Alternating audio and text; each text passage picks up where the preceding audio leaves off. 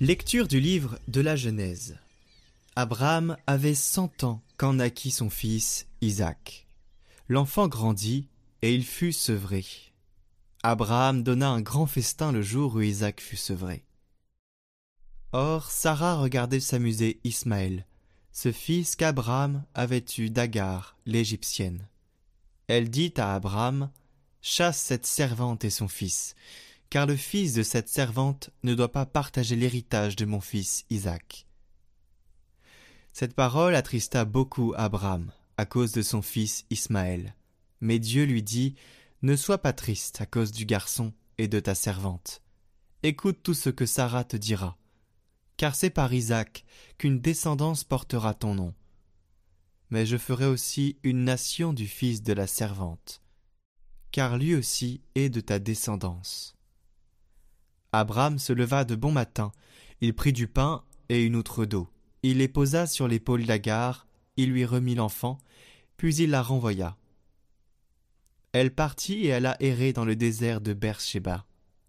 Quand l'eau de l'outre fut épuisée, elle laissa l'enfant sous un buisson, et alla s'asseoir non loin de là, à la distance d'une portée de flèche.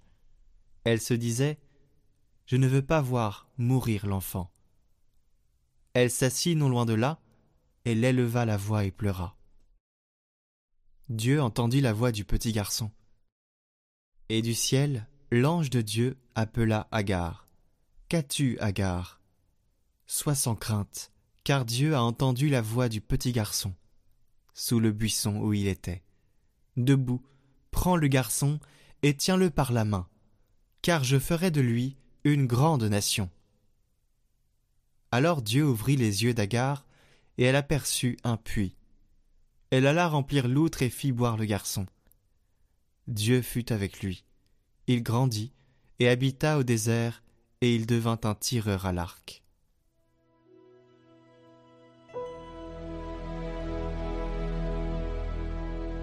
Un pauvre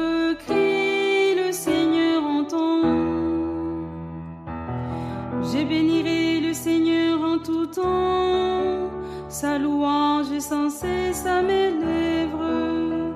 Je me glorifierai dans le Seigneur, que les pauvres m'entendent et soient en fête.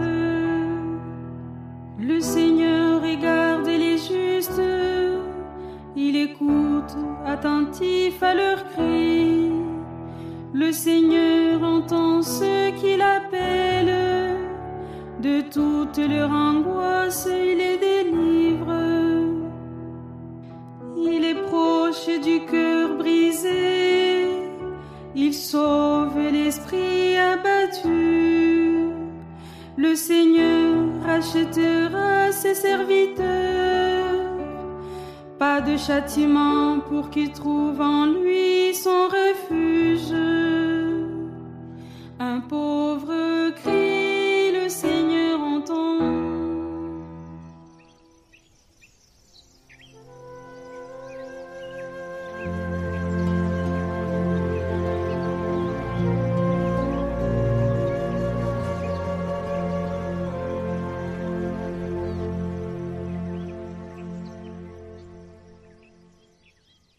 Évangile de Jésus-Christ selon saint Matthieu.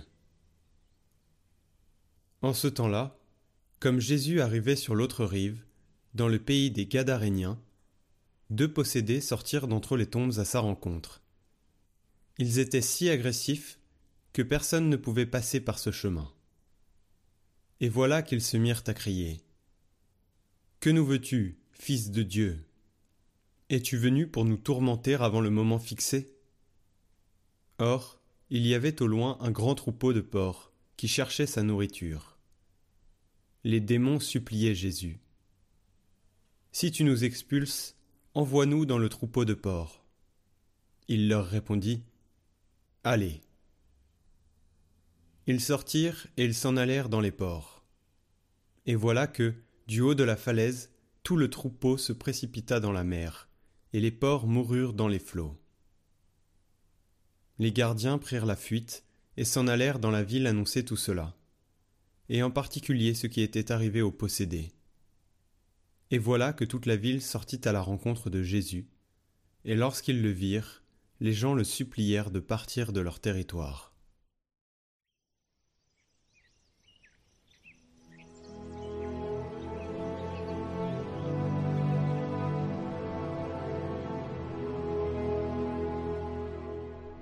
Concile Vatican II La liberté humaine, les gens le supplièrent de partir de leur région.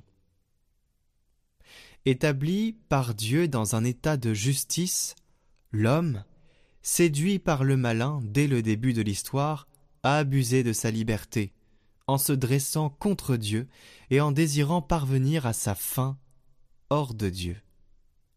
Ayant connu Dieu, ils ne lui ont pas rendu gloire comme à un Dieu, mais leur cœur inintelligent s'est enténébré, et ils ont servi la créature de préférence au Créateur.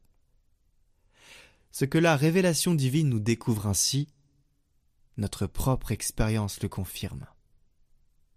Car l'homme, s'il regarde au-dedans de son cœur, se découvre enclin aussi au mal, submergé par de multiples maux qui ne peuvent provenir de son Créateur, qui est bon. Refusant souvent de reconnaître Dieu comme son principe, l'homme a par le fait même brisé l'ordre qui l'orientait à sa fin dernière et en même temps il a rompu toute harmonie, soit par rapport à lui-même, soit par rapport aux autres hommes et à toute la création.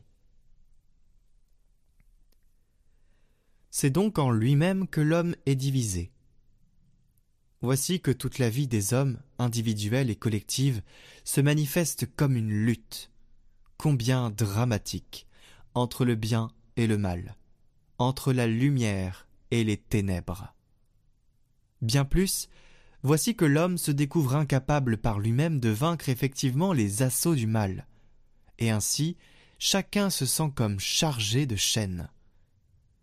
Mais le Seigneur en personne est venu pour restaurer l'homme dans sa liberté, et sa force le rénovant intérieurement et jetant dehors le prince de ce monde, qui le retenait dans l'esclavage du péché. Quant au péché, il amoindrit l'homme lui-même en l'empêchant d'atteindre sa plénitude. Dans la lumière de cette révélation, la sublimité de la vocation humaine, comme la profonde misère de l'homme, dont tous font l'expérience, trouve leur signification ultime. Je vous propose aujourd'hui de faire une louange pour se disposer à être créature devant le Créateur. En chantant une louange composée par Glorious, Agnus Dei.